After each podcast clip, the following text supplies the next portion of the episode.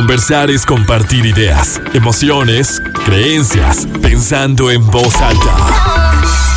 Continuamos pensando en voz alta. Seguimos pensando en voz alta, soy Lucía Olivares y como les decía, hoy vamos a hablar de credibilidad y cómo construirla.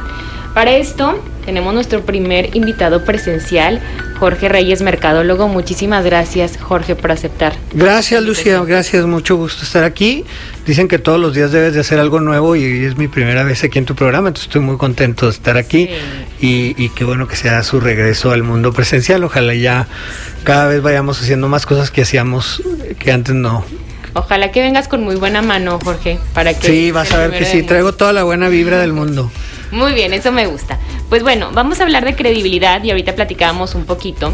Y creo que para quienes nos están escuchando sería importante como primero ir definiendo, ¿no? A ver, ¿qué es la credibilidad? desde qué punto lo, puedo entender o a ver, yo les comparto cómo pensé este, este programa, ¿no? Y, y ya te decía un poco, Jorge, que es, a ver, ¿en qué, en qué o en quiénes creemos y qué decidimos también creer de las personas? Porque bueno, estamos en un, en un periodo de campañas, pero también estamos frente a un bombardeo de información en las redes sociales donde tendemos a seguir personas. Y lo que yo les preguntaba a quienes vamos a estar escuchando en los rompecortes es, a ver, ¿qué necesitas tú para creerle o para confiar en alguien? Entonces, desde tu expertise, Jorge, ¿qué es la credibilidad? ¿O cómo puedo construirla? E, es la calidad de la información que, que recibes entre un emisor y un receptor. Y esta calidad de la información puede ser objetiva y subjetiva. La parte objetiva pues, son los datos, los números, la, el, por ejemplo, es que pues, te traigo aquí exactamente cuánto dinero se gastó en esta obra, etcétera. Esa es la calidad objetiva y la calidad subjetiva es la interpretación que el receptor le da a la información. O sea, yo te puedo decir algo muy cierto, pero si el receptor no está abierto a creer en la fuente, pues ahí hay un problema. Eh, ¿Cómo se construye la credibilidad? Bueno, yo, yo he visto que desde siempre y todos, y no me gusta esa palabra, pero yo creo que ahí sí aplica, todos vendemos algo en algún momento de nuestras vidas. Y desde niño, cuando estabas tu bebé, pues a lo mejor tenías tus técnicas disosorias para poder hacer que tu mamá te diera de comer más o, o que eras, este, llorabas para que te pusieran atención. Es una manera de llamar la atención, ¿no? Vamos creciendo y vamos haciéndonos más expertos en el tema de la venta y llega un momento donde empiezas a generar y, reunirte en, en tribus y donde ya como una tribu ya no es gente que te tiene que querer nada más por ser tu papá, o sea, ya es gente en la cual tienes que venderle algo, algo de tu personalidad, algo de tu carisma, algo de ti, para poder pertenecer, como dices Maslow en su, en su pirámide de las necesidades. Entonces, ahí nos vamos siendo más expertos en el tema de la venta, o vamos haciéndonos menos o más, se va viendo ese punto. Y, y hace mucho yo leía un libro de ventas que decía que eh, la, para generar una buena reputación de ventas es cumple con lo que prometes. Y entonces yo creo que ahí en esa parte, hilando los dos puntos de que todos vendemos y, y, de que para lograr ser un buen vendedor tienes que cumplir con lo que prometes, yo creo que la credibilidad es cumplir con lo que prometes. Ahí es donde la gente empieza a decir, ah, mira, a él sí le creo. Sin embargo, es un tema muy subjetivo porque no depende únicamente de ti. Tú puedes ser una muy buena persona, puedes ser, sin embargo, los contextos, y por eso me gusta mucho esa frase de, de Ortega Gasset que dice que yo soy yo y mis circunstancias y mis contextos, entonces el contexto también te puede afectar. Porque vamos a suponer que tú eres una persona súper creíble y yo te mando un partido donde hay mucha gente lo odia, entonces a lo mejor tu contexto de estar en ese partido, bueno, va a ser que la gente no te crea o situaciones, o sea, este Pero ahí, por ejemplo, podrían también evaluar un poco mi credibilidad desde mi decisión de pertenecer o no a, un partido, ¿no? Definitivamente, o sea, ahí es un punto donde tú dices, es que tú tenías credibilidad hasta que decidiste moverte para allá, ¿no? Entonces, eh, regresando al tema de, las ventas eh, y el tema de pertenecer en esta sociedad y con las redes sociales, pues todos estamos tratando de vender algo en nuestras plataformas, ¿no? O sea, si tú ves de repente chicas en bikini o ves parejas muy enamoradas o tratamos de vender una imagen que queremos que un receptor nos compre. Y en la habilidad que tengamos de poderlo comunicar, bueno, pues ahí es donde la gente dice, ah, mira, este, pues sí le creo o no le creo, ¿no? Sin embargo, yo voy más allá, o sea, es cumplir con lo que prometes. O sea, si yo digo que soy esto, y, y, es, y ahí es donde se caen las reputaciones de estos influencers, ¿no? Que dicen, ay, mira, yo soy muy fitness y luego de repente cachan a fulanito comiéndose unos tacos de barbacha. Ah, no, pues ahí se rompe el modelo de lo que la, gente pensaba, ¿no? ¿no? Creo que, o sea, la congruencia, congruencia tiene mucho que ver con esto. Y lo escuchábamos, lo mencionaba también Sergio Ceseñas. Y creo que ha ocurrido cuando, fíjate, simplemente con la iglesia cuando de repente pues sí, sus valores y, lo que profesan es algo y de repente te das cuenta que, hay detrás o hay por debajo una situación que dista completamente de pues de la fe, de los valores, de, del amor universal, etcétera, ¿no? Que puede ocurrir también, por ejemplo, con estas personas que luego son muy famosos eh, en las redes o son músicos, actores o activistas y luego se descubre, por ejemplo, un tema de abuso sexual, que bien pudo haber ocurrido hace 10 o 5 años, pero ya, ya mancha o ya no hace clic con lo que, lo que me ha estado vendiendo durante los últimos años, meses y las razones por las cuales yo decidí creerle y, y seguirlo. Pasa mucho también, por ejemplo, con justo con los músicos, cuando tú te enamoras de una canción o de una letra y que, y que luego tienes como la oportunidad de preguntarle a esa persona que, que admiras y que es tu ídolo porque esa canción tocó así tu corazón. Tus fibras. Y le dices, pero, o sea, ¿en qué te inspiraste? Y es así como que, mm, o sea, pues no me la dieron o... y, y que dices, híjole, o sea, yo, yo pensaba que conectaba tanto porque habíamos vivido situaciones similares o no, y te das cuenta que, que no, que está como más vacío y que esa sustancia que tú mismo le metiste, pues no estaba. Creo que también el tema de la congruencia puede, puede estar allí. El, tema de la congruencia eh, ayuda mucho a la confiabilidad. El tema de cumplir con lo que prometes, el tema de lo que proyectas, eso es fundamental. Y lo que proyectas también depende de un emisor y un receptor. Y, esto de, de, lo que proyecto, sí, lo del emisor y el receptor. O sea, la gente, ¿qué, qué quiere ver la gente? O sea, porque muchas veces creo que también, fíjate Jorge, tanto en la parte del entretenimiento como en la política, se dice, ok, por ejemplo en la televisión, hay que hay que mostrar diversidad, ¿no? Ya no únicamente que los, que los protagonistas de las telenovelas o de las películas sean estas mujeres hermosas, así con cuerpos hechos a mano, con el rostro perfecto, el hombre guapísimo, bla, bla, bla, sino que esté, que sea más real. Pero te das cuenta que cuando ocurre eso, luego hay también como un rechazo, porque yo quiero seguir viendo lo perfecto y, y lo bonito. O sea, a lo mejor sí, no me, no me quiero ver a mí allí, o sea, yo quiero algo que realmente sea como mi, mi, cuento. Y con los, con los políticos también creo que digo, dentro de todo este cambio que se ha presentado, que antes podríamos ver a las figuras, o sea, quienes eran servidores públicos como muy serios o muy formales en su forma de vestir, en su forma de hablar, en su forma de, de peinarse, de conducirse, como los veíamos también en qué tipo de, escenarios o de situaciones, y ahora está más relajado, o sea, que, que realmente se, se muestran y se comunican de otra forma. Allí sí queremos esto. yo creo que, mira, el, el, tema de lo que decías de los estereotipos es. Eh, yo te lo voy a dar con un ejemplo de los Avengers. O sea, ¿por qué no hay un Avenger mexicano gordo? O sea, ¿por qué no hay un superhéroe que tenga poquita obesidad, si en Estados Unidos es los países más obesos del mundo.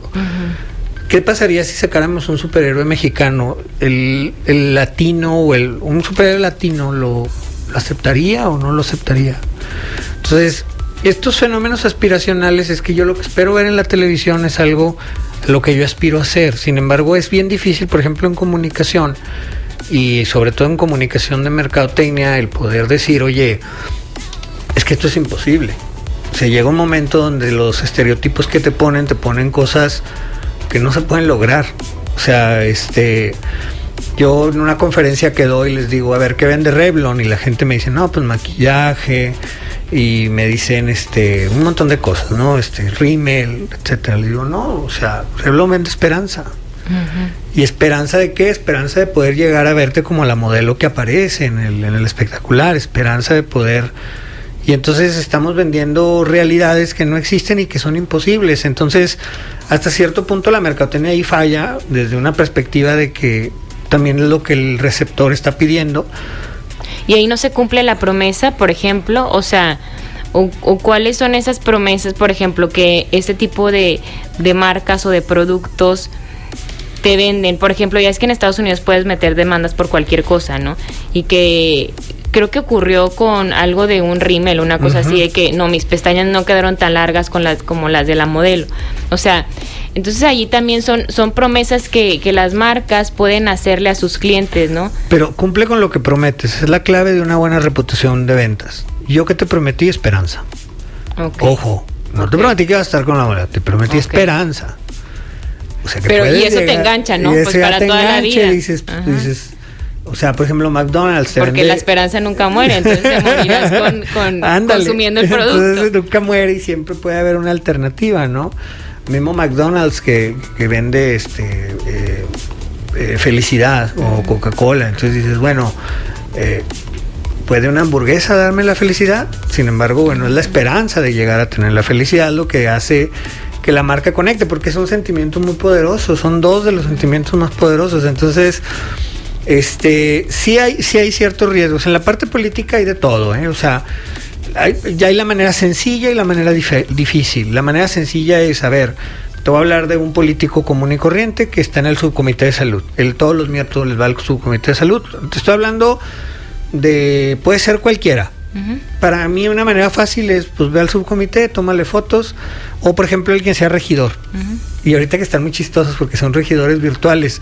Entonces están en una cámara y lo aquí en la sesión de Cabildo y nomás sale así la foto en la pantalla levantando la mano y todas las fotos son iguales. El, el, problema de la comunicación, y esto es algo que yo he analizado y he medido en sesiones de grupo en los últimos cuatro años, porque he tratado mucho de entender el tema de las redes sociales no te digo que ya la entendí, pero cada vez la entiendo más porque soy muy apasionado en el tema de meterme a profundidad en entender las cosas. El tema de las redes sociales es que tratamos de generar escenarios producidos. ¿Qué es un escenario producido? A ver, ¿qué vamos a hacer hoy? No, pues es que vamos a que te voles los zapatos. Entonces vamos y lo aquí volándome los zapatos con Don Juancho. Y de repente parecía en la foto. Sí, parecían que los, los políticos eran más este eh, blogueros de comida, porque aquí estoy con el taquero y aquí estoy con las gorditas y crean que eso conectaba con la gente. Sin embargo, el, el, tú creer algo y la realidad son dos cosas que están muy diferentes. Entonces, ¿qué es lo que, qué es lo que yo veía? Era que lo metía a Focus Group. Entonces, cuando lo metes a Focus Group, le dices, a ver, ¿qué te dice? No, pues es un mentiroso y esto, ¿no? Entonces, la clave es que el escenario cuando se produce no funciona en redes. Entonces, mucha gente les das, les das la alternativa. Eh, o sea, más bien, si tú haces un estudio así profundo de mercado y le preguntas a la gente y le dices, ¿dónde te enteras de las cosas? Redes no te va a salir en primer lugar, ¿eh? te van a salir medios masivos. O sea, por eso se llaman medios masivos. Porque los medios masivos, por ejemplo, en televisión tenemos cuatro estaciones locales, en radio debemos tener unas 10, pero en internet dices, ah, pues es Facebook, sí, pero Facebook dentro de Facebook tiene millones de canales, o sea, millones de alternativas donde tú puedes obtener información. Ahorita voy a llegar a un punto. Entonces, ¿qué es lo que pasa? Que cuando tú produces el escenario, la gente se crea una disociación. Tú tienes que utilizar el medio masivo para que el medio masivo te dé el contenido natural que vas a subir a las redes. Ok. O sea, la entrevista, por ejemplo, si yo tengo una entrevista ahorita contigo, y esta entrevista, yo ahorita grabo un pedacito de esta entrevista y la subo a mis redes, se ve algo más auténtico. Claro. A diferencia de que este a lo mejor hoy voy eh, confiabilidad y le hablo a la tele, al, al, Instagram de confiabilidad. O sea, porque la gente, al final el medio me da mi peso para yo poder hacer mis, claro. mis, mis análisis, ¿no? Entonces, ahorita lo platicábamos, el tema de hacerlo virtual o hacerlo presencial. El tema de lo virtual es que como ya todas las plataformas son iguales, entonces para comunicarlo hacia afuera es muy difícil decir, ah, mira, pues sí, estuviste en el radio, pero no estuviste. todos son símbolos. sí, claro. O sea, esta mesota es un símbolo. Y esta mesa significa algo para la gente, este micrófono significa algo. Y durante un año vivimos con un símbolo que era una pantalla y cuadritos. Sí. Y eso significaba la que se replicaba, ¿no? Sí, era la conferencia de la ONU o era la conferencia de sobre el desarme nuclear en Nigeria o era este el kinder que estaba viendo lo del disfraz o una clase todo era igual. Una junta de padres de familia y era lo mismo. Y, y la parte eso lo acabo de hablar en mi columna el domingo, el tema de los símbolos es bien poderoso. Y entonces la gente, yo, yo te lo digo porque también lo he medido en Focus Group, de repente veo y les digo, a ver, aquí está este spot de este candidato. Y, y yo me, me pongo del lado del que hizo el spot y me pongo a pensar todo lo que analizaron y todo lo que se pusieron a escribir. A ver, ¿Qué palabra usamos? Bienestar. No, es que bienestar la usó Peña Nieto. usar orgullo, orgullo. Y lo hoy camino por con mucho orgullo y soy una persona. Entonces ya, se tardaron un día en hacer el guion, lo suben y lo pones el video en un focus group y la gente te dice, ay, mira qué bonitos los arbolitos. O fíjate qué bonito se vio el amanecer en, en, la cuando sale ahí en el video. O ah, mira el niño, me gustó mucho el niño los frenos que traía. Y tú dices, no manches, se fijó en puras cosas que son visuales, pero que la esencia de lo que decía no, era poderoso. Entonces dicen que el medio es el mensaje. Entonces el medio es el mensaje. Fíjate, te voy a dar un ejemplo bien poderoso. Andrés Manuel, nuestro presidente, es uno de los mejores evaluados de la historia de México, yo creo que desde Fox. Y yo haciendo focus group por todo el país, porque he hecho en todo el país focus group de Andrés Manuel, preguntándole a la gente, ¿por qué tienes buena imagen de él? la gente me dice, porque cumple. Confía en él porque cumple. A ver, dime una cosa por la que cumple Andrés Manuel. Ah, porque metió en la cárcel a los expresidentes. Es impresionante que desde Piedras Negras hasta León, hasta Puebla, en todos me dicen lo mismo. Y yo digo, achis. Entonces ya digo, es muy poderoso el que haya, eh, o sea, que le haya quitado la pensión a los presidentes, pero ¿de qué tamaño es la solución al problema? Pues la solución son alrededor, les daban, vamos a ponerle 200 mil pesos cerrados a cada presidente vivo. Estamos hablando de 4 por 2, porque son cuatro los que les daban. Fox, Calderón, eh, Luis Echeverría y, y Peña Nieto. 4 por 2 es 800 mil pesos para lo que les quede de vida. Eso es un ahorro de 800 mil pesos al menos. A ponerle 8 por 10, son 8, casi 10 millones de pesos, más o menos redondeando, 11 millones de pesos al año. ¿Sí? Con las pérdidas del aeropuerto se completaban 3.200 3.200 años de pensiones para presidentes. ¿Qué es lo que está valorando la gente del presidente? ¿Que le quitó las pensiones o que perdimos todo este dineral con la cancelación del aeropuerto? pero fue algo que dijo que iba a hacer. O sea, cumple con lo que prometes. Es la buena reputación de ventas. Le voy a quitar la pensión a los expresidentes. Cumple con lo que prometes. Entonces son símbolos. El símbolo es lo que hice, no lo que representó. Entonces muchas veces nos entretenemos en que lo que decimos, que debe ser muy poderoso, pero los símbolos, y por eso también a mí es importante venir aquí, porque esto, o sea, el estar en el estudio y, y ser el primero, el que regrese y todo, bueno, es una manera de decir, estoy aquí, en el radio, estoy presente, etcétera, ¿no? Entonces, hay veces que estos trucos de comunicación te permiten generar más confianza. Por eso hay candidatos que saben vender una buena imagen. Se da cuenta que tú, eh, eh, hay el debate de, Nixon contra el debate de Kennedy. No sé si sabes esa historia. Espera, ¿vamos a hacer la pausa? Para no cortar la idea. Me emociono, me emociona. Sí, cuenta como, como gordita en tobogán. y ahorita, ahorita regresamos. Conversar es compartir ideas, emociones, creencias, pensando en voz alta.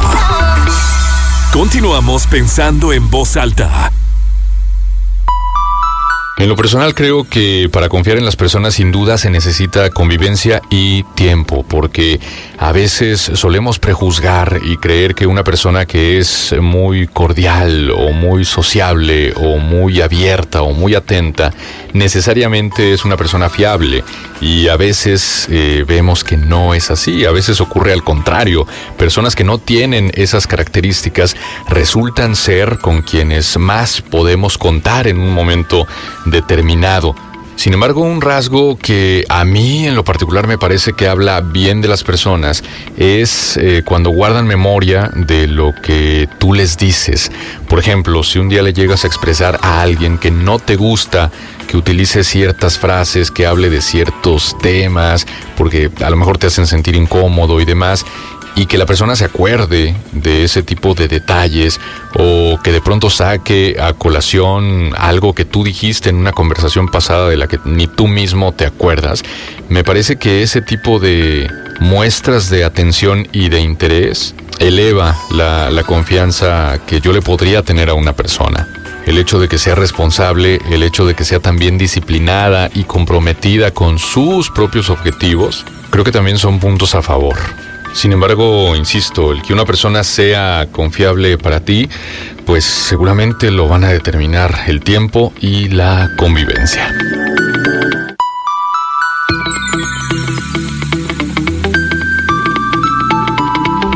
Seguimos pensando en voz alta, soy Lucía Olivares, hablamos de credibilidad con Jorge Reyes, mercadólogo. Y bueno, justo esto que me decías, Jorge, que yo lo resumo con que el medio es el mensaje. Cuando analizaban estos spots con, con mensajes y que dices el guion increíblemente escrito, con un mensaje muy bueno, profundo y que la gente se podía perder eh, en el árbol o en los colores o en el lugar, allí que, o sea, ¿cuál para ti fue como, ok, los símbolos tienen mucho poder, tienen mucha fuerza. Entonces, ¿qué haces, por ejemplo? Digo, te lo pregunto así como mercadólogo. ¿Qué haces cuando tú quieres, tienes un mensaje muy poderoso? O sea, que quieres que conecte con la gente. ¿Quitas todos los distractores o, Genera un símbolo. A ver, puedo hablar de dos símbolos. Yo quiero hablar de la migración. Y yo te puedo hablar de que yo voy a combatir a la migración. Y yo te puedo hablar de que eh, los datos, las cifras, los números exactos de cuánta gente migra, de cuánta gente está perdiendo el trabajo, etcétera. Y eso no conecta. Y a lo mejor lo puedo hacer con un discurso muy motivador de que cada día tantos trabajos se pierden por la migración y quién sé qué, ¿no? Pero si yo te pongo un muro, digo, yo voy a poner un muro. Claro. Es un símbolo. Y la gente dice, ah, el muro. El muro, sí, claro. Si este va a poner un muro, este es más poderoso que cualquier otro. Si piensas en, el muro ya, ya tienes toda la historia. Ya tienes toda la historia, porque ya te imaginaste al migrante que se quiere brincar y pues hay un muro. Y entonces es muy sencillo, es una comunicación para niños de seis años. O por ejemplo yo les digo, oye, vamos a hablar de la corrupción. Y luego, no, es que yo voy a combatir la corrupción porque las personas este, han sido rateras y que este fue ratero y que este fue ratero. ¿Qué es lo que, es lo que está haciendo la oposición ahorita en México? Ahorita en México la oposición lo que hace es que se burla o se enoja de todas las tonterías que hace Andrés Manuel y se la pasan critique y critique. Entonces, ¿qué es lo que hace el receptor? Lo bloquea. Pero ¿qué hizo Andrés Manuel? Era un símbolo, un avión. Dijo, es que ese avión no lo tiene Obama. Y tú dices, qué fácil, o sea, qué sencillo. Comunica la corrupción a través de un avión. O sea, dices, ¿qué presidente del mundo no tiene un avión? Todo, bueno, no sé si todos, pero yo creo que casi todos la mayoría. deben de tener un avión. Y algunos mejores o peores, pero tampoco nuestro avión era la onda. O sea, el Air Force One cuesta como 100 veces más de lo que cuesta el avión mexicano. Y además, pues el presidente tiene que viajar bien con seguro, porque pues porque si se muere el presidente, si cae un avión, pues se crea una crisis nacional. Entonces también no es un gran problema el avión. Pero fíjate todo lo que hemos platicado en medios del avión. Todo lo que nos hemos entretenido hablando de eso. Muchísimo. Y entonces yo digo, a ver, ¿de qué hablamos? ¿Del avión o del verdadero problema de México? Que es porque este, el agro no está saliendo adelante, o por qué los jóvenes están migrando, o por qué este, no hay oportunidades de empleo, o por qué la economía va a la baja, etcétera. No, estamos hablando de un avión y entretenidísimos con la cortina de humo. Entonces sabemos, o sea, él sabe generar esos. Un buen generador es, de símbolos. Es un buen generador de símbolos. Tú me preguntas, ¿entonces cómo le hago? Generas un símbolo. O sea, por ejemplo, oye, yo tengo un, un metro que construyó mi segundo y luego mi, mi segunda, o sea, mis dos candidatos para la presidenta de la República, uno lo construyó y el otro le toca darle mantenimiento. Y un día se cae.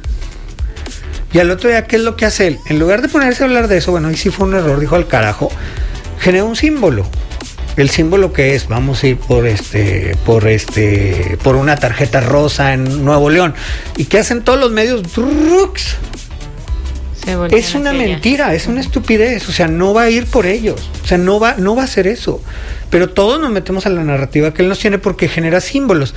Y ojo, no dijo efectos de corrupción, enseñó la tarjeta al aire en la mañanera. Uh -huh. Es por eso te digo que la importancia de los símbolos, la importancia de esta mesa como tal y de este micrófono es muy poderosa. Sí. Y durante un año vivimos con un símbolo nada más una compu con cuadritos. Y todos teníamos el mismo símbolo. Y ahí es donde pues cada quien le ponía su magia o trataban de hacerlo, pero ¿qué tan diferente puedes hacer un, un Zoom? ¿Sabes qué? También me quedo pensando en, y digo, con, con el presidente de la República, como la fe, porque ya ves que con el tema de, de, la, de la pandemia también utilizó un símbolo como para decir, es que a mí me cuida, o sea, enseñando una estampita. Y aparte, Detente. en un país en el que somos muy religiosos y muy creyentes, ¿no? Muy creyentes y, y utilizando como un símbolo superior a, a, a, todos los símbolos, o sea, un símbolo que te puede regir en muchos aspectos, o sea, bueno, yo a mí me cuidan, o sea, yo tengo fe y eso puede matar muchas otras o, teorías, ¿no? O sea, que tú lo escuchas y ah, o sea, puedes entenderlo desde otras desde otros puntos y lo analizas a, a profundidad, pero a lo mejor en primera instancia es, ah, me tranquilizó. No solucionó absolutamente nada, ¿verdad? O sea, no no no da respuestas, pero solucionó allí. No, además cumple. Uh -huh. O sea, él, él, él, cumple, ha cumplido en otras ocasiones lo que ha dicho, ¿por qué no habría de cumplir en esta ocasión? Uh -huh. O sea, y entonces esa confianza se basa en cumplir con símbolos muy poderosos y la gente le cree. Uh -huh. Y entonces la credibilidad que es decir la verdad, no. O sea, la credibilidad es cumplir. A lo mejor tú dices, voy a sacar. De hecho, la mejor estrategia que pueden hacer contra Andrés Manuel es poner el Andrés Manuel de antes y el de ahora. Y creo que ya le están agarrando la onda. Porque ya salen videos donde sale Andrés Manuel, voy a bajar la gasolina y lo. Y lo dice, no, no, no voy a bajar. Nunca dije que iba a bajar la gasolina. Y pum, le pegas. O, o tweets. O le sea, pegas a su principal valor, ¿verdad? O claro. sea, oye, no es confiable porque dice mentiras. Claro. Entonces ahí es donde viene una parte importante. Pero bueno, regresando al tema de la credibilidad. Eh, hay varias cosas para poderlo. Primero, cumple con lo que prometes. Es la, es la clave de una buena reputación de venta. El segundo, este. Yo digo que generar los símbolos adecuados para que la gente te crea. Uh -huh. O sea, el, el tema de la manera en la que comunicas es bien poderoso, porque yo te puedo hablar, y antes de irme a corte yo te hablaba de, de, de Kennedy contra Nixon. Uh -huh. Nixon a pesar de todo lo malo que puedo hablar de él por lo de Watergate, etcétera, era muy buen político. Era un exageradamente buen político. Este, si tú ¿Qué lees... se necesita para ser un buen político? ¿Qué es un buen político? Ay, qué buena pregunta. Primero, conocimientos teóricos. Uh -huh. O sea, debes de saber cuáles son las problemáticas y cómo solucionarlas. Eh, debes de tener manejo de la mano izquierda. O sea, no te debes de, no te debes de enganchar por el tema de de cómo se llama de conversaciones estériles o sea debes de estar tú siempre visualizando el futuro okay. y por ejemplo para el futuro tienes que doblar las manos en algunas cosas y tienes que okay. ser apretar en otras no okay. el, la tercera yo creo que es carácter es que son muchas pero bueno voy a tratar de decirte las que más y para mí la más importante de todas es escuchar -huh. y esa es para personas para todos para empresarios y para políticos político que no escucha, político que está eh, fregado. Uh -huh. ¿Por qué? Porque porque en la habilidad de escuchar está en la habilidad de atender. Claro. Y muchas veces Sí, de hay- reconocer yo- necesidades. Yo, conozco unos, de hecho, los mejores políticos que conozco son los que escuchan y los peores son los que no escuchan. Así de sencillo. Pero bueno, entonces está Nixon contra Kennedy y Nixon era muy buen, muy buen candidato, muy bueno. Pero en el debate, ¿qué fue lo que pasó? Que empezó a sudar. Y ese símbolo le mandó al pueblo de Estados Unidos, que en, enton- en ese entonces no era como ahorita, que lo ven tres personas el debate, en el entonces sí el 60, 70% de Estados Unidos veía los debates. Este. El domingo en debate para que lo vean. Eh, bueno, X. Eh,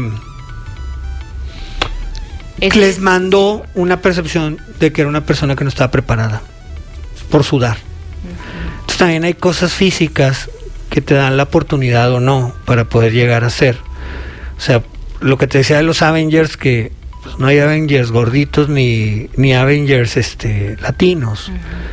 Bueno, latinos no, no hay. Entonces, este, dices, ¿por qué no? Pues porque hay estereotipos que la sociedad pide. Entonces, este, hay veces que eso ayuda a generar confiabilidad. La presencia del candidato, la presencia de la persona, quién es el emisor del mensaje que te lo está que diciendo. puede ser una condición física o una condición también emocional, ¿no? O sea, de, de nerviosismo, de inseguridad, de miedo.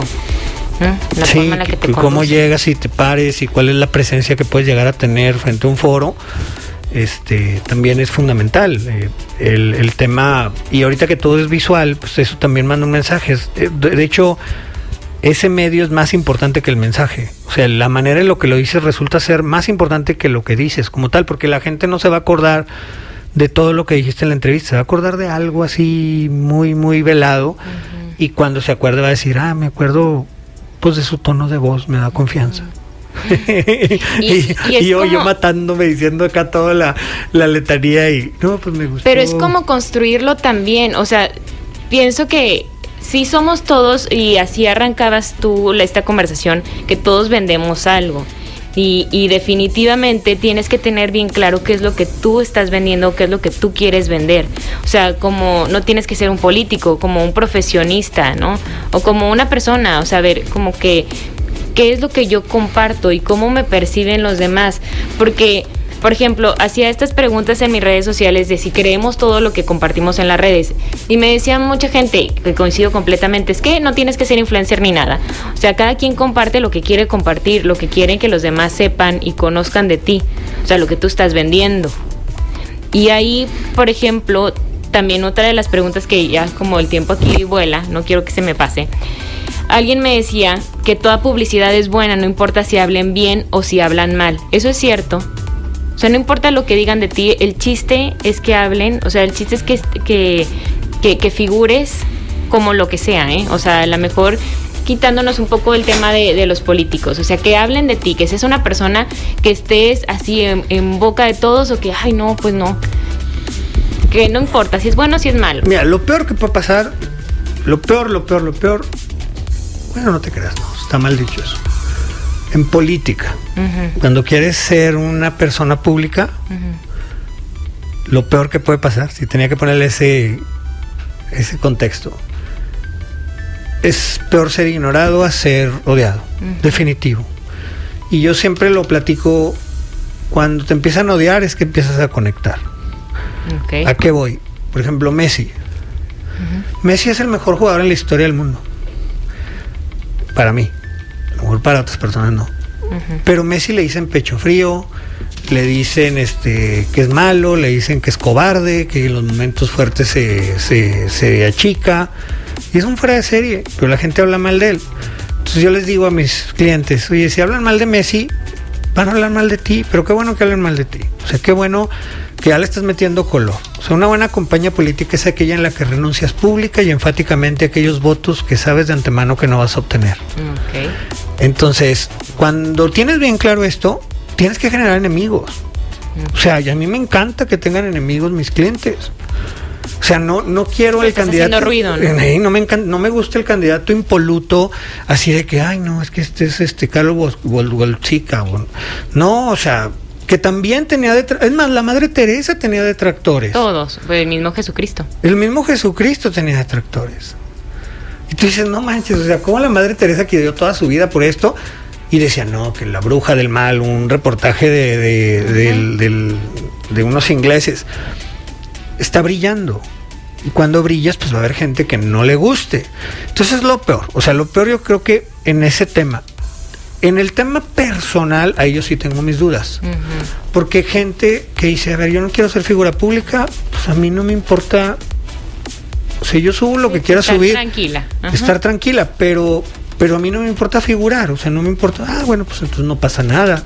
Claro. La verdad es que todo lo que subas puede ser algo positivo y algo bonito, pero no vas a lograr emocionar a nadie. O sea, no es algo emocionante. Entonces, este, cada quien tiene como su medidor de hasta dónde va a abrir esa parte de su vida y decir cosas que a lo mejor pues van a afectar tu vulnerabilidad. Sí. Este, pero, pero yo, yo, yo veo de que, de que también cuando quieres, o sea, yo, yo al otra vez lo leía, no me acuerdo en qué lado, decía, o sea, me quieren explicar cuál es la estrategia para ser feliz, no la sé. Pero la estrategia para ser infeliz es tratar de quedar bien con todo el mundo. Sí, pues es que se dice que la felicidad está mucho más ligada con la tranquilidad que con cualquier estado como emocional de, de alegría o de júbilo, que es más bien como es pasividad, que eso es lo más cercano a la felicidad. Jorge, vamos a hacer la última pausa ya para regresar y despedirnos. Muy bien. Continuamos pensando en voz alta.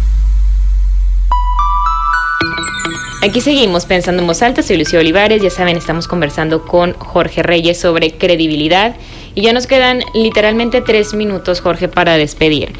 Quisiera preguntarte qué, cuáles son las emociones con las que se conectan más, con las que logramos conectar más.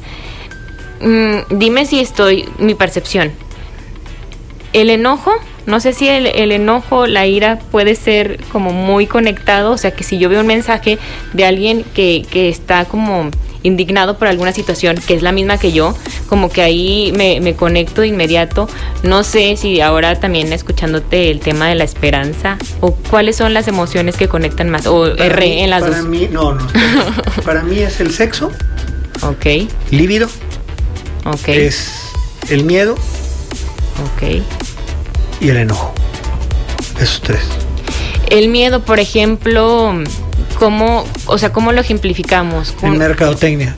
Sale un carro, no trae tu hijo chiquito la sillita, Ajá. sale volando tu hijo del vidrio y luego sale despedazado en la siguiente toma y luego si no quieres que le pase esto a tu hijo, usa la sillita.